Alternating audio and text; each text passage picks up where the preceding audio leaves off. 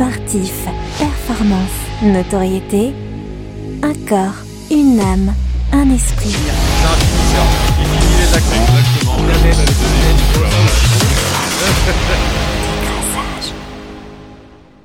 Bienvenue, bienvenue à tous pour euh, ce nouvel épisode de Décrassage. Je suis super content de pouvoir euh, repasser ce, ce petit moment avec vous.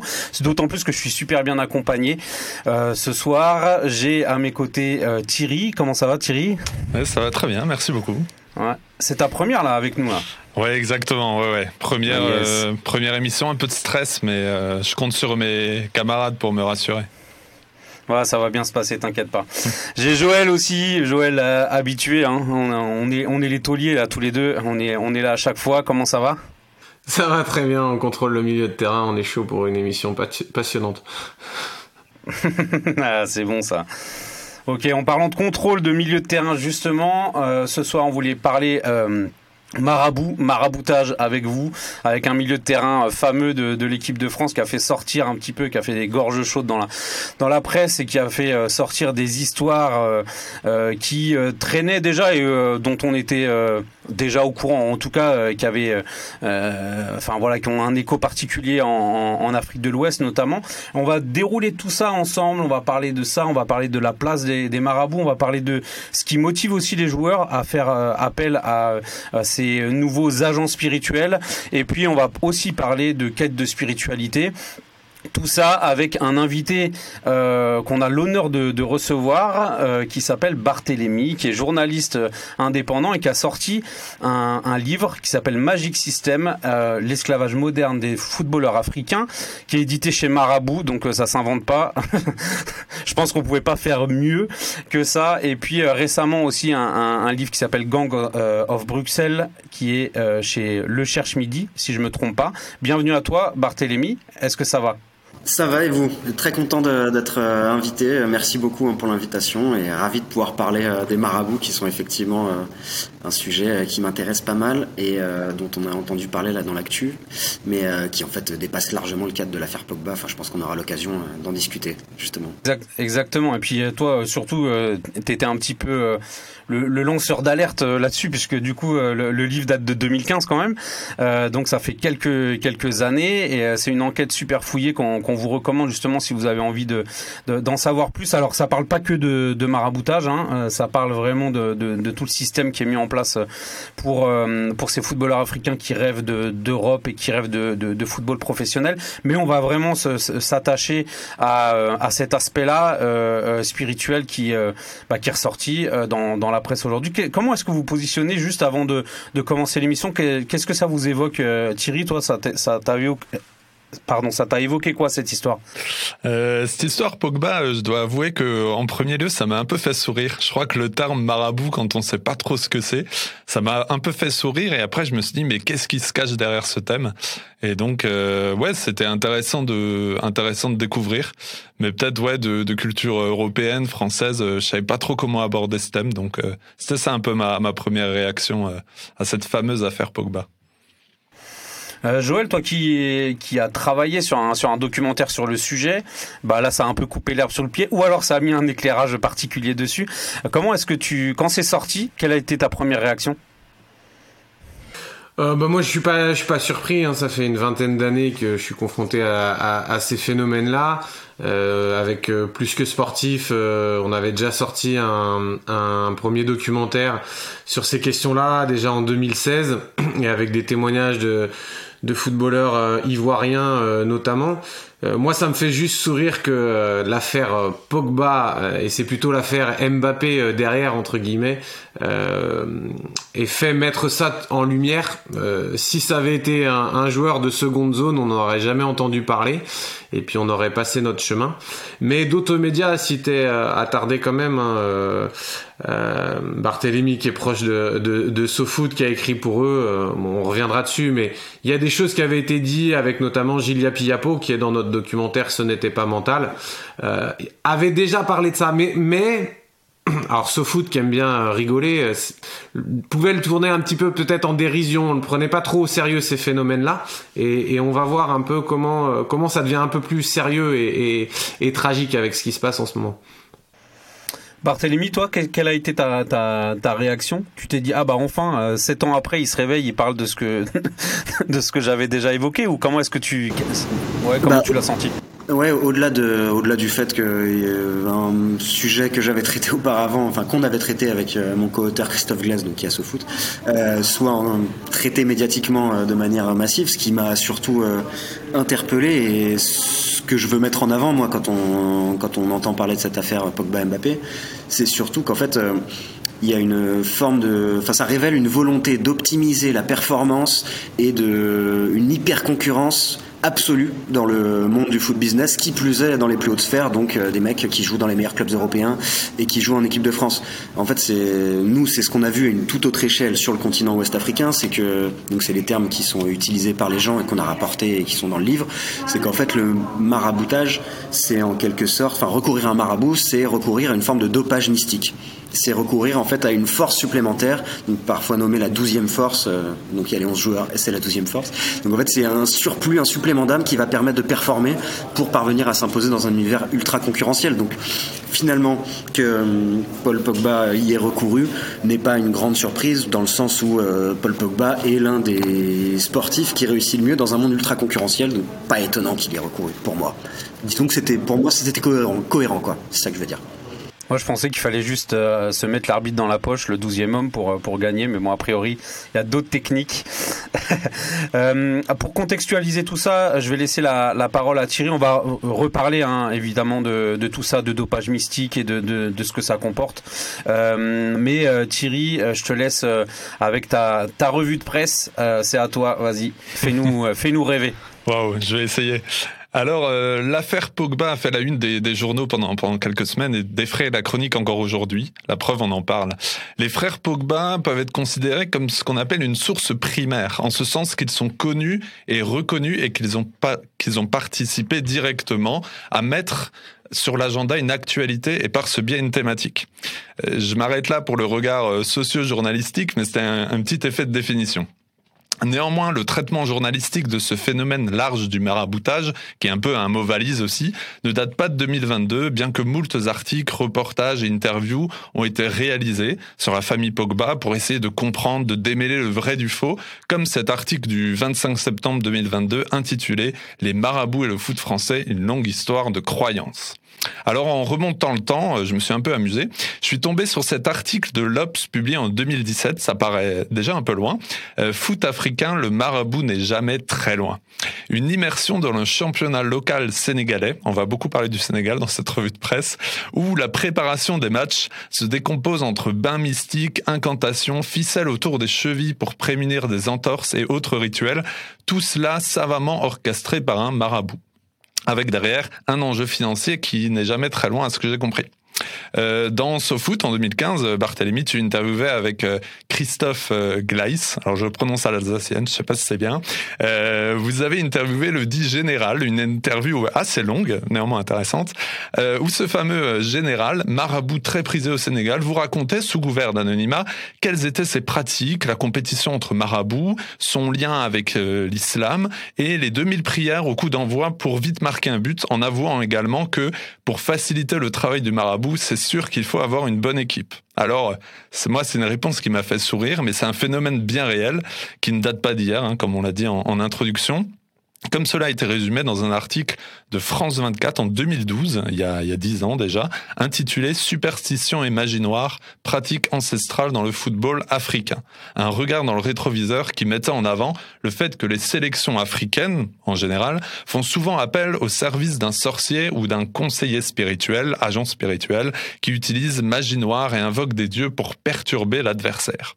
Un phénomène qui dépasse bien entendu les frontières africaines, avec la présence de joueurs africains africains dans différents championnats européens, et des phénomènes en Europe qui sont, j'ai trouvé en tout cas, plus souvent traités sous l'angle de la superstition, du magnétisme, de l'hypnose, que du maraboutage en tant que tel. L'article de France 24 que j'ai cité avant revient notamment sur les pratiques superstitieuses euh, de John Terry, sur les pincées de sel répandues dans les buts par Luis Fernandez avant les matchs, et enfin un documentaire d'RMC Sport euh, paru en 2016 traitait de toutes ces questions sous le titre Magnétiseur, hypnotiseur, guérisseur, la médecine parallèle au chevet des sportifs. Pour finir, ce n'est pas seulement dans le football que ces pratiques occultes ont une place de choix, hein, même si depuis le début on parle de football, mais aussi dans la lutte, euh, notamment au Sénégal, désolé. Mais euh, comme nous le rappelle cet article paru en 2017 dans La Croix, qui décrit, je cite, dans ce pays très croyant, pratiques religieuses et occultes s'invitent dans les arènes. Bref, d'autres sports sont bien entendu encore euh, concernés, mais nul doute que cet effet de loupe de l'affaire Pogba a permis de, toucher un sujet spirituellement chargé. Merci à toi Thierry pour ce pour cette euh, revue de presse très dense. Euh, il y a beaucoup de choses, il y a pas mal de termes. Tu as, parlé de tu as, utilisé euh, différents termes magie noire, sorcellerie, maraboutage, superstition. Est-ce que j'aimerais demander à, à, Joël qui est du coup avec sa casquette d'aumônier qui qui a touché à ces choses-là, enfin a touché, en tout cas c'est ce ah, que c'est. Merci, merci. Est-ce qu'il y a une graduation on on sait pas. Le sorcier blanc, il y en a. Le sorcier blanc, c'est Claude Leroy, mais ça, faut demander à Barthélemy. Ça, ouais, exactement. Justement, on en parlera un petit peu plus tard de, Claude Leroy parce que lui, il a écumé les, différentes sélections africaines et je pense qu'il a une, grosse expérience sur le sujet. Mais euh, est-ce que euh, euh, comment est-ce qu'on fait pour niveler, comprendre exactement ces différents termes? Est-ce que tu as des, définitions peut-être qui peuvent aider les, auditeurs à comprendre quelle est la différence entre la sorcellerie, la superstition, le maraboutage, par exemple? Alors, je pense qu'on peut définir davantage euh, les termes qu'on a entendus féticheur, euh, marabout, ce qu'on a, ce qu'on a vu. Euh, alors pour l'anecdote, on était avec Barthélemy sur, sur BFM et on nous avait pas prévenu qu'on allait nous montrer un petit discours de, d'un, marabout. Et en fait, le marabout a tendance à être quelqu'un qui croit en un seul Dieu, en l'occurrence dans l'islam, qui, comme on le voyait dans ce reportage, pratique, fait des prières euh, coranique en direction d'Allah et, euh, et, et, assez rituel et, et c'est une forme de, de sage dans cette, dans cette croyance-là. Alors, bien que tous les, les, musulmans ne croient pas qu'on puisse être marabout. C'est ce qui a déclenché un peu le conflit entre Mathias Pogba et son frère. Euh, parce qu'il dit comment tu te dis musulman alors que tu pratiques ces trucs-là? Donc on voit que c'est pas évident, mais il y a une forme de syncrétisme. Le féticheur, on entend aussi beaucoup hein, les fétiches, les féticheurs. Le féticheur, lui, il croit pas en un seul dieu. Il a, il a plusieurs, euh, plusieurs dieux. Et il y a le dieu de la terre, le dieu du soleil. Euh, voilà, un peu un dieu pour chaque chose. Et il va, il va appeler des esprits. Et puis il va utiliser ce qu'on appelle des fétiches, hein, des, des, des, ustensiles, des instruments, des formes de statues, des, des choses comme ça. Euh, donc il y y a, différentes choses. On avait vu dans un reportage aussi, RMC avait fait quelque chose sur les chamans, je crois aussi. Euh, tout ce qui est autour des esprits. Alors là, on est dans d'autres spiritualités, d'autres religions. Euh, le, sorcier, alors ça va être un peu peut-être un peu plus euh, négatif. On va être plus sur être clairement sur des forces maléfiques. Hein, on va plus les, nommer comme comme celui-là. Ça a une tendance un peu moins cool et positive que le marabout, le féticheur, en fonction des cultures dans lesquelles on, on vient. Je sais pas ce qu'il en pense, Barthélemy, puisqu'il est allé étudier ça sur le sur le terrain, quoi. Ouais, justement, ouais. Ouais, ouais, justement, c'est la question. Est-ce que toi, tu as croisé de tout ça ou est-ce que tu as juste croisé des marabouts?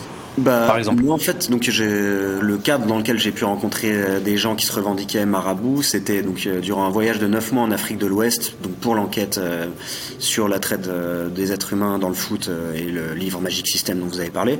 Et en fait, moi, donc j'ai plutôt été dans les pays du nord de cette région, donc grosso modo, pour on peut dire Mali, Sénégal, Côte d'Ivoire. Et donc là, c'est des pays où effectivement, on va rejoindre le premier modèle dont parlait Joël, à savoir le modèle des marabouts. Donc c'est des cultures, euh, bah, au Sénégal, 97% des gens sont musulmans. Donc en gros, les, les marabouts, c'est une figure qui est vraiment rattachée à l'islam tel qu'il est pratiqué en Afrique de l'Ouest. En revanche, dans d'autres pays, à la culture religieuse plus animiste. Donc, euh, donc là, effectivement, c'est des polythéistes et euh, ça n'a rien à voir avec l'islam. Euh, donc, je pense notamment au Bénin et au Togo où je suis allé euh, pour le coup. Et ben là, effectivement, on va plus recourir. Enfin, les figures religieuses, c'est ce qu'on appelle plutôt des féticheurs. Donc, je pense que c'est la distinction qu'on peut opérer. Après, elle est forcément schématique parce que, comme disait Joël aussi, il y a une forme de syncrétisme qui s'opère et il y a des rites animistes. Euh, enfin, l'islam tel qu'il est pratiqué dans certains coins au Sénégal, par exemple, se teinte d'animisme. Donc après, effectivement, la frontière, c'est pour ça que c'est assez difficile de, de dire ah les marabouts sont comme ci, les féticheurs sont comme ça, même si effectivement à la base il y a cette distinction à opérer. Euh, voilà. Après moi le truc que je voudrais rappeler quand même pour qu'on comprenne bien un peu au-delà du foot et tout ce que c'est qu'un marabout, c'est qu'en fait c'est une figure religieuse, mais c'est aussi une autorité morale dans les dans les villages d'Afrique de l'Ouest. Et en gros, c'est aussi des gens bah, qui tiennent des écoles coraniques, écoles coraniques qui dans ces pays où il n'y a pas toujours euh, un système d'éducation publique géré par l'État parfait, en fait, a pendant des décennies et des décennies assuré, euh, enfin, rendu de vrais services euh, à la société et permis à des gamins d'acquérir une éducation religieuse, mais aussi extra-religieuse. Voilà. Et après, évidemment, euh, tout ça euh, a amené aussi à plein de dérives. Il y a ce qu'on appelle, euh, et je finis là-dessus parce que je sais qu'on va parler de foot, mais c'est juste vraiment pour cadrer un peu ce truc de ce qu'est un marabout. Il y a une pratique très répandue depuis une trente, quarantaine d'années au Sénégal. C'est en fait des marabouts autoproclamés qui ouvrent des écoles coraniques, mais en fait, les mecs connaissent pas grand-chose au Coran et finalement aucune intention d'éduquer les enfants et en, fait ils ouvrent ça dans les villes et les parents euh, qui vivent dans des villages lointains où il n'y a pas de thunes envoient leurs gamins euh, à la ville pensant qu'ils vont avoir une éducation et pouvoir s'insérer sur le marché du travail et en fait ces gamins ils sont battus et ils les envoient les marabouts les envoient toute la journée mendier dans les rues donc tout ça pour dire qu'en fait, sous l'étiquette de marabout, eh ben, il y a des gens euh, à la morale irréprochable, tout comme il y a des énormes escrocs. Voilà. C'est toujours des mots derrière lesquels il y a des réalités différentes. Merci ouais pour cette pour cet éclairage culturel. C'est intéressant justement de, de, voir ça que c'est pas simplement euh, le, le, le, sorcier du village en gros qu'on va aller appeler euh, quand on a quand on veut jeter un sort sur le voisin, mais il y a aussi toute une dimension euh, sociale et éducative derrière qui est, importante à prendre. Absolument, ouais. bon qui est un peu en perte de vitesse, mais qui existe. Ouais, ouais, ouais, bien sûr. Maintenant, si on si on évidemment on se ressent sur sur ce phénomène là qu'est-ce qui fait qu'à un moment, euh, euh, les footballeurs commencent de plus en plus à faire appel euh, à, des marabouts et qu'est-ce que ça leur permet? Bah en fait, je pense qu'on peut même inverser la réflexion et se dire que ce qui se passe, c'est que le sport en général et le foot en particulier génèrent énormément de revenus. Quand tu génères énormément de revenus, forcément, ça attire des gens. Donc les gens vont chercher des biais par lesquels parvenir à intégrer la sphère de la personne qui va générer de l'argent, à savoir le footballeur. Donc bah, pour un agent de joueur, euh, ça va être la capacité à mettre en relation ce joueur avec un club. Pour euh, un entraîneur de foot, ça va être sa compétence technique qui va permettre à, aux joueurs d'évoluer. Euh, pour un supporter, ça va être sa passion et l'argent qu'il va mettre pour acheter le maillot et s'identifier aux joueurs. Pour les gens qui ont des compétences spirituelles, ça va être mettre en avant la capacité à nuire ou à faire du bien à ce joueur. En fait, ce que je veux dire par là, c'est que si le maraboutage existe, enfin l'occultisme de manière générale existe dans le, dans le foot, c'est qu'en fait, euh, n'importe quelle pratique, euh, enfin n'importe quelle personne qui veut se faire de l'argent à travers le foot va, trouver le moyen le plus simple pour lui. Donc ça, c'est un, premier élément. Le deuxième élément, c'est un peu ce que je disais en préambule, c'est que, mais en fait, euh, on est arrivé à un degré euh, de compétition et de compétitivité dans le sport qui fait que un sportif de haut niveau va chercher à améliorer ses performances par tous les moyens, rationnels ou non. Donc tu vas avoir bah, des préparateurs sportifs euh, qui vont te faire des stats pour te dire à quelle heure est-ce qu'il faut que tu prennes un bain et à quelle température. Donc ça, c'est censé être scientifique, encore que la scientificité de la chose peut être discutée. Mais en fait, il y a exactement la même chose sur l'aspect spirituel, tout simplement.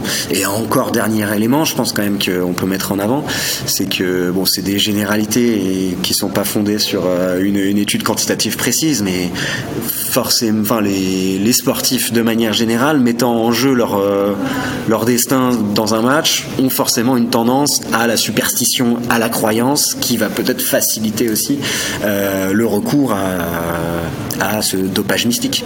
Donc ça c'est, je pense, euh, les trois éléments qui me semblent euh, importants de souligner. là, on a développé des choses qui sont très très culturelles, avec des marabouts qui sont euh, dans les villages ou dans les villes, mais en Afrique de l'Ouest, et qui qui se rapprochent des joueurs pour pouvoir leur leur, leur permettre d'avoir un avenir doré. En Europe, comment ça se passe? Est-ce que ça touche encore une fois sur ce phénomène de maraboutage que les joueurs africains.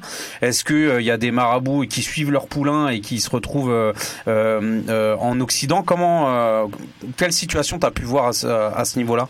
Moi, j'ai un exemple assez euh, symptomatique qui n'a pas valeur de loi générale, mais euh, en fait, euh, il s'avère que on a eu, on a parlé avec le marabout qui disait, en tout cas, je ne sais pas si c'est vrai, mais qui disait suivre Wilfried Bonny, donc l'international ivoirien qui a joué à Manchester City, à Swansea, bref, voilà. Et en fait, donc, ce qu'il nous disait, le marabout que j'ai rencontré, bah, il était dans un village à 150 km d'Abidjan. Bref, en tout cas euh, de ce qu'il m'en disait, Wilfried Bonny avait recours à ses compétences mystiques depuis l'Angleterre et revenait évidemment quand il jouait des matchs avec la Côte d'Ivoire ou qu'il rentrait voir sa famille tout simplement. Il venait physiquement, mais en tout cas, il, visiblement, il n'avait pas euh, sollicité euh, de nouveaux marabouts en Angleterre. Moi, je suis pas là pour faire la publicité des marabouts et de les suivre. Moi, contrairement à, Barthélemy, je les ai pas, je les ai pas rencontrés.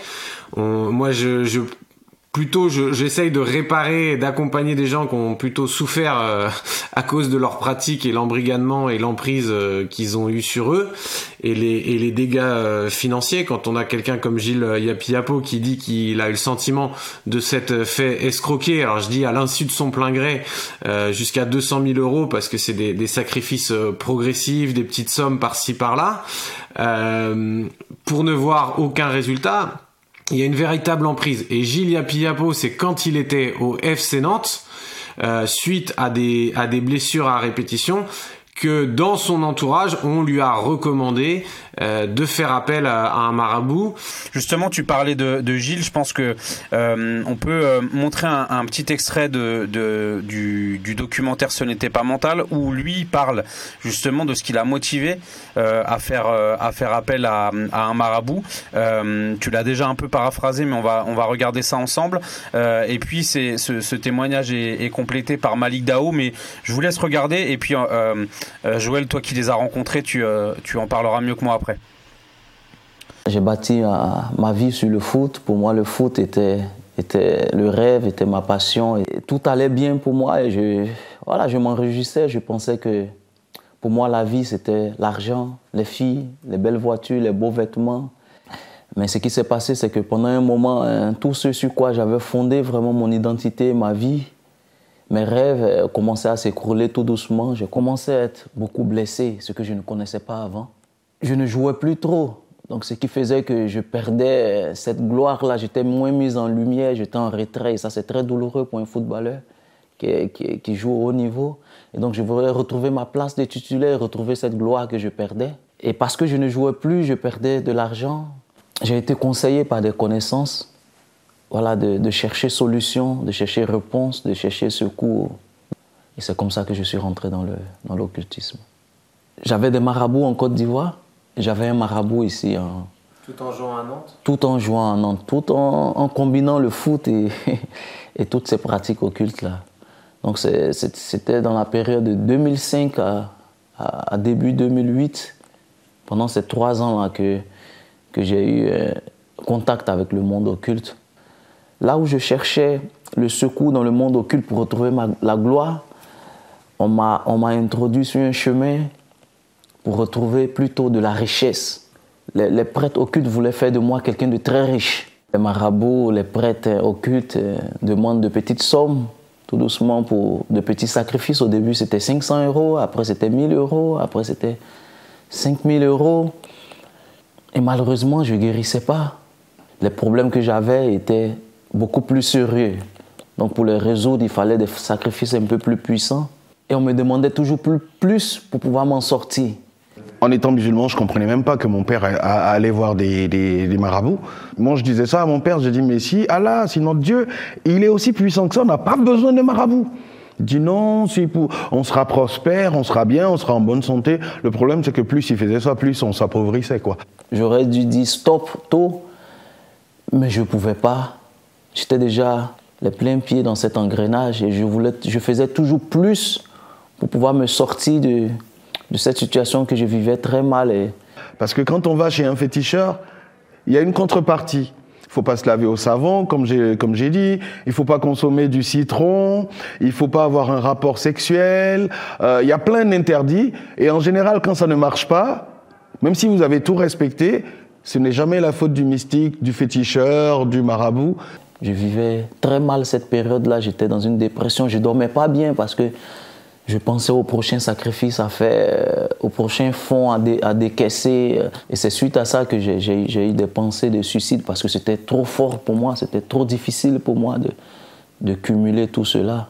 Bah déjà, pre premièrement, euh, le témoignage euh, est vraiment très fort dans le sens où bah, on évoque des extrémités euh, vraiment hardcore parce qu'on parle de suicide. Mais ce que j'aimerais souligner, je pense en premier lieu, enfin, je sais pas ce que vous vous retenez de ça, mais moi c'est cette logique un peu de spirale qui, opère. Ce côté en fait, un joueur a un problème, quel qu'il soit, ou une envie, quelle qu'elle soit. Donc ça peut être une blessure ou l'envie de changer de club, euh, bref, euh, faire progresser sa carrière. Et en fait, quelqu'un va lui faire miroiter une solution. Mais en fait, ça devient une fuite en avant parce que, parce que le, but recherché n'est jamais atteint. Mais en fait, la croyance fait que on pense que la personne qui te propose bah, tel sort pour parvenir à arriver dans tel club ou tel sort pour parvenir à soigner tes ligaments croisés va marcher. Et donc, en fait, c'est une fuite en avant et l'échec, en fait, tu l'associes jamais à la pratique mystique à laquelle tu t'es adonné, mais tu te dis, bah, c'est moi ou alors c'est le destin. Donc il y a vraiment cette logique-là qui a l'air d'avoir opéré dans, le cas précis, quoi. Moi, ce qui me marque dans, cette, dans cet extrait, évidemment, c'est c'est que rien n'est gratuit. Il hein. n'y euh, a pas de, il a pas d'altruisme. Donc il euh, y, a, y, a, vraiment, euh, tu veux quelque chose, il faut que tu me donnes quelque chose. Et dans le cas de, de Gilles, c'est vraiment prégnant, c'est-à-dire que c'est de plus en plus et de plus en plus et de plus en plus. Et donc du coup, c'est là qu'on peut parler de fuite en avant. Mais, mais, mais effectivement, c'est de pire en pire et les gars se retrouvent embarqués dans, dans ces choses-là. Est-ce que ça, remet en cause le fait que ça fonctionne ou pas? Alors, c'est une question ouverte. euh, euh, parce que je je pense, moi personnellement, et là je, je, c'est mon avis personnel euh, que je mets sur la table, mais je pense que ça fonctionne euh, dans certains cas, mais je pense que la, la contrepartie est toujours trop lourde, euh, évidemment, à, à, payer. Et euh, Joël, tu parlais tout à l'heure, justement, je vais te laisser réagir dessus, mais tu parlais de, de des joueurs que tu accompagnes et qui ont subi euh, ces choses-là. Justement, est-ce que tu peux euh, partager peut-être un petit peu ce que ce qui revient le plus souvent dans, dans leur discours et ce qui les, ce qui les a petit à petit détruits? Euh, bah effectivement c'est euh, le fait que ça solutionne pas les, problèmes. Même ceux qui ont pas pratiqué et qui à qui on leur a fait miroiter ça qui avaient des doutes et qui l'ont pas fait euh, ont plutôt dit euh, regardez dire bah allez vous allez vous le faire et puis euh, je verrai euh, ce qui va se passer donc il y a, y a, un effet quand même assez psychologique on va dire effet placebo où ça peut ça peut jouer sur sur un temps mais on voit les cycles hein, comme Pogba finalement 11 blessures en, en, si peu de temps, sa carrière qui, qui descend alors qu'il pratique ces choses-là. Euh, mais pour ceux qui se qui se confient, euh, c'est finalement un engrenage parce qu'on on se concentre plus sur son football, mais sur ces choses-là, et on a du mal à dormir. Et puis euh, moi je pense que ces choses-là aussi sont, sont très spirituelles. Donc euh, il y a des angoisses de nuit, il y a des visites nocturnes, il y a des choses qui sont de l'ordre du spirituel et, et qui, qui sont assez pesantes jusqu'à voilà avoir envie de, de, de, de se suicider.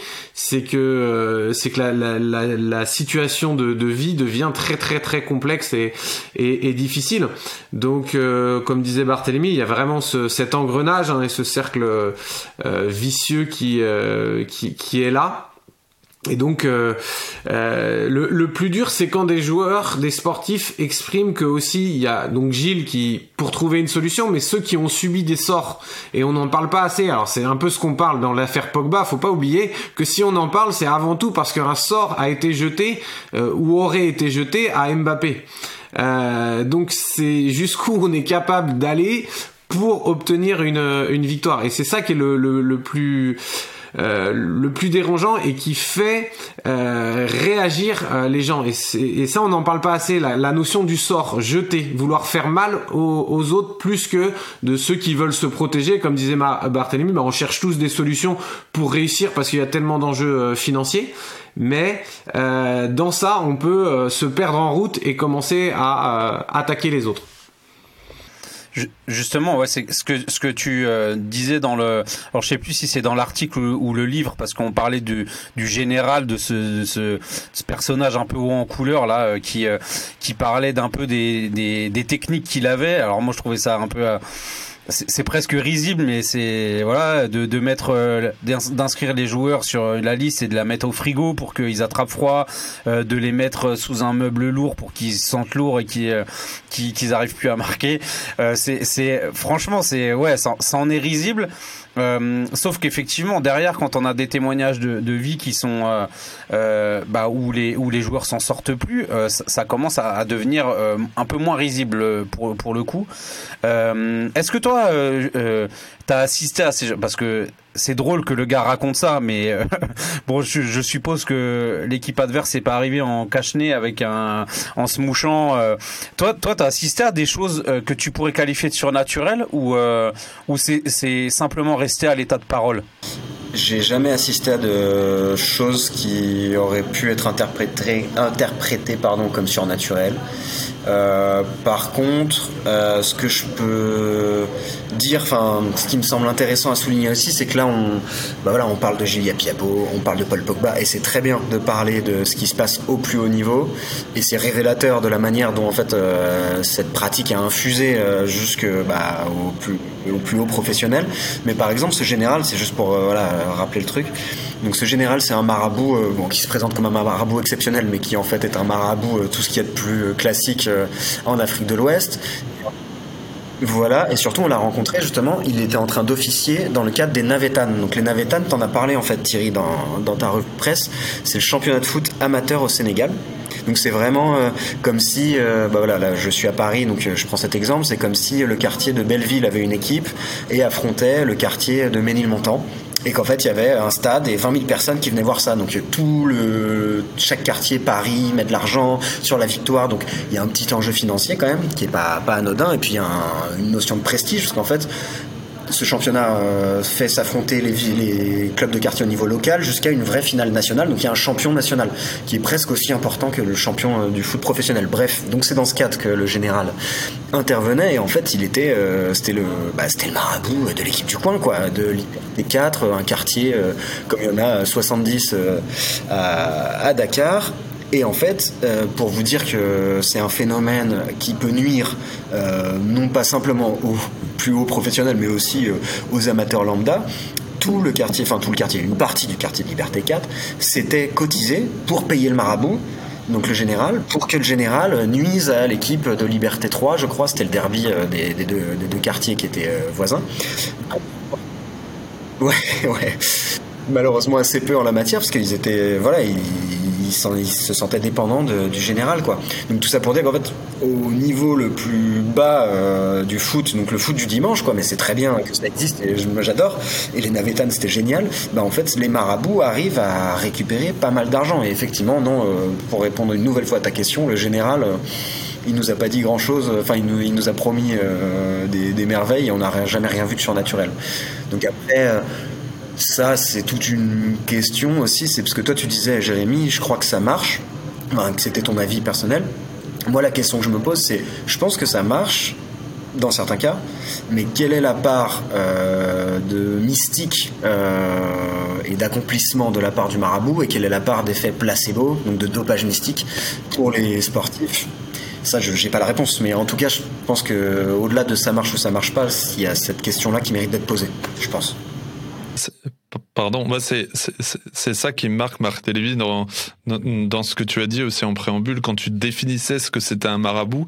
Et je pense que d'un point de vue euh, français ou en tout cas c'était mon point de vue au départ, j'avais pas compris l'importance sociale et culturelle que va avoir un marabout dans le sens nous là ça nous ça peut nous paraître bizarre mais en fait c'est quelque chose de, de de culturellement et de et de socialement admis en fait et, est-ce que euh, comme comme Claude Leroy le, le, le dit dans dans ton livre et, vous l'a dit, que lui, en fait, il ne, il ne se permettait pas de, de, critiquer, de critiquer un peu le marabout. Il disait, comme nous en France, on a des, des, des psys, ben là-bas, en fait, ils ont un marabout. Est-ce que euh, l'erreur vient pas un peu de nous en disant, ben là, ce que vous faites, c'est, c'est pas trop bien, et euh, en fait, on se trompe un peu, peut-être? Se tromper, moi je pense pas, dans le sens où, euh, enfin tu vois, il y a des abus et ils sont euh, évidents. Enfin, je veux dire, quand euh, un mec te fait chanter, donc ça c'est un article qu'on a signé donc avec Christophe Glaise qui travaille à SoFoot actuellement sur les sorties de donc qui sont qui enfin qui vivent dans un village nommé Acradio et qui en fait ont fait une forme de chantage mystique à la fédération ivoirienne pour leur dire, bah en gros, si vous ne donnez pas tant d'argent, nous on jette un sort et on empêche l'équipe de Côte d'Ivoire de gagner c'est un abus. Voilà, ça c'est une chose. Après, tu as raison de souligner qu'effectivement, je pense que d'un point de vue français de 2022, on a du mal à comprendre que ça puisse être non seulement quelque chose de communément admis, mais en plus d'instituer. Donc euh, je reviens encore sur cet exemple de l'éducation au Sénégal, mais en fait, le gouvernement sénégalais, l'État sénégalais compte sur les marabouts pour euh, appuyer, jouer le rôle de béquille de l'éducation nationale. Donc euh, c'est institué.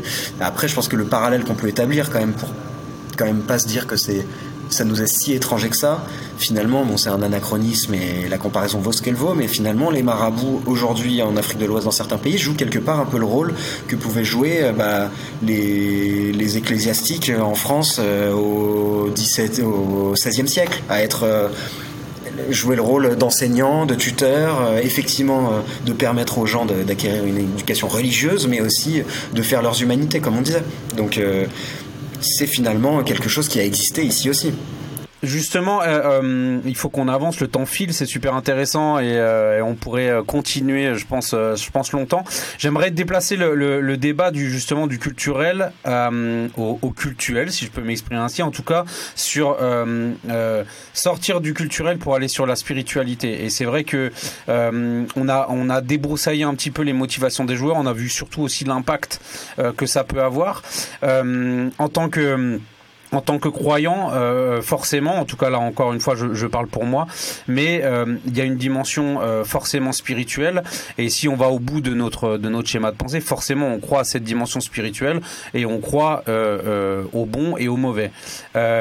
c'est très ésotérique, mais mais mais en tout cas, voilà, il y a, y a ces, ces, deux notions là et ce combat avec ce monde spirituel et ce monde ce monde réel.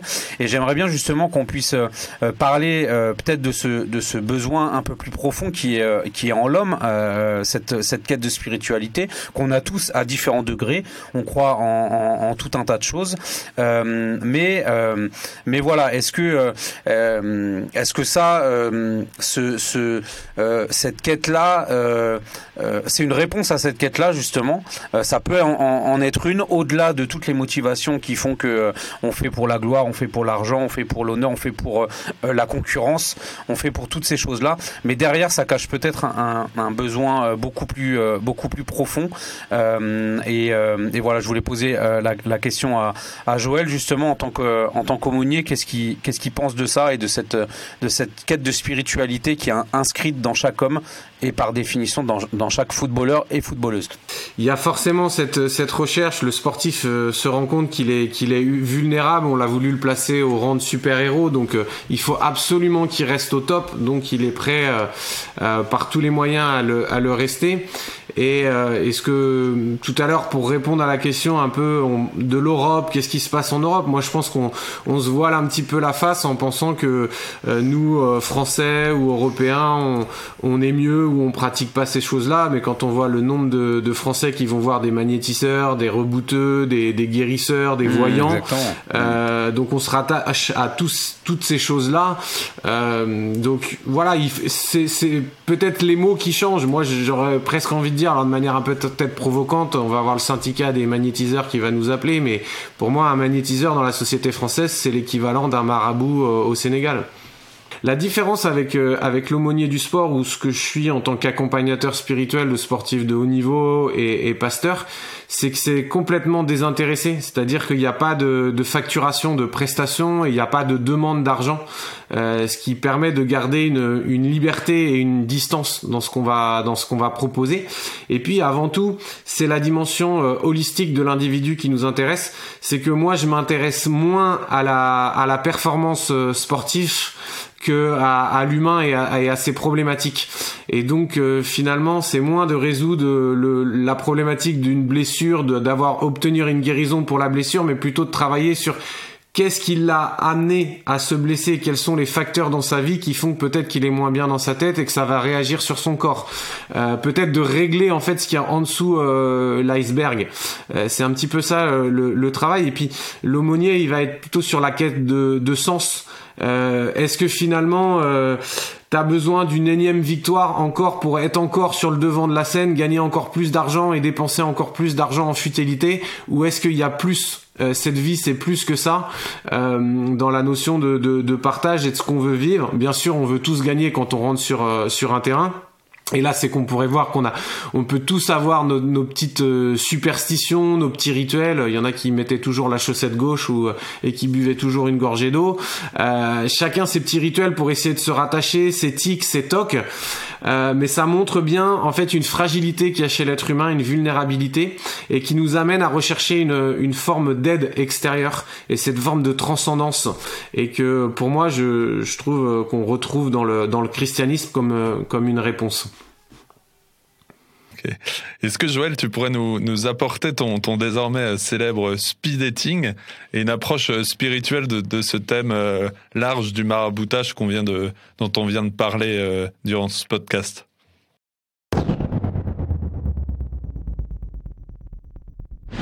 Alors oui, j'aimerais qu'on puisse parler plus large. On a on a défini avec les termes euh, dopage spirituel. Je pense que c'est une bonne image. Euh, d'occultisme aussi, qui peut avoir un aspect euh, euh plus négatif en fonction de, de comment on l'appréhende et de nos croyances. Je pense que ça rejoint bien cette idée euh, de Malraux qui disait que le 21e siècle sera spirituel ou ne sera pas. On est en plein dedans. Ces affaires nous, nous montrent qu'il y a des enjeux spirituels. Il y a un monde spirituel et en même temps, je sens qu'il y a une, une, une tension entre un sportif euh, multiple vainqueur olympique Michael Phelps qui disait euh, personne ne nous aide, personne n'est là, vraiment s'intéresse à nous.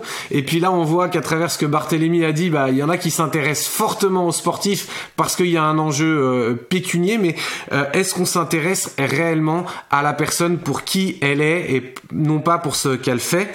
Et c'est un petit peu sur cette euh, dimension holistique que j'aimerais qu'on qu'on réfléchisse. Alors bien évidemment, tout croyant peut être tenter euh, d'aller vers un dopage psychologique, euh, un dopage spirituel, de, de cet effet euh, placebo, d'avoir ces paroles d'encouragement qui sont là pour nous nous booster, booster, ou ces paroles un peu bisounours comme comme je les appelle. mais je trouve qu'il y y a un élément très important. Je reviens d'une d'une conférence au Vatican où Thomas Barr, le, le président du CIO, a dit cette phrase qui est très très importante pour moi. Il a dit le sport n'est pas une religion. Alors ça ça a choqué un petit peu tout le monde quand on voit la place du, du sport dans notre société. Il dit il n'est pas une, religion dans le sens qu'il ne répond pas aux questions existentielles en matière de transcendance euh, divine. Et euh, par contre, il disait que le, le, le, sport a pour projet de procurer euh, la paix et la fraternité, de rechercher euh, un bien commun.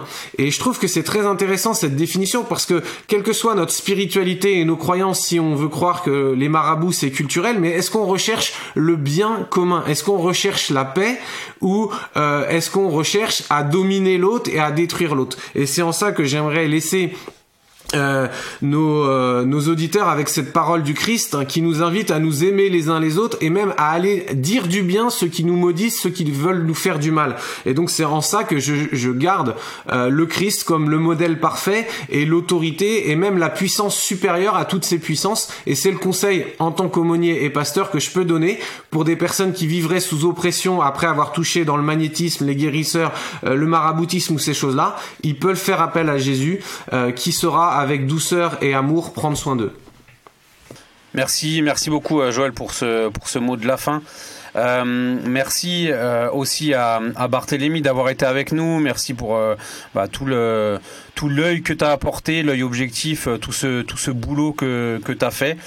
donc on est au bénéfice de ça et tu as apporté beaucoup d'éclairage dessus. Donc merci beaucoup. Merci, merci à, à, vous les gars. Ouais, bah de, rien. J'espère qu'on on aura l'occasion même de peut-être de, rediscuter sur une prochaine émission d'autres choses. Euh, merci les gars pour euh, vos, réflexions, euh, vos recherches euh, et vos pensées euh, toujours pertinentes. On, on se dit rendez-vous dans 15 jours pour une pour une nouvelle émission.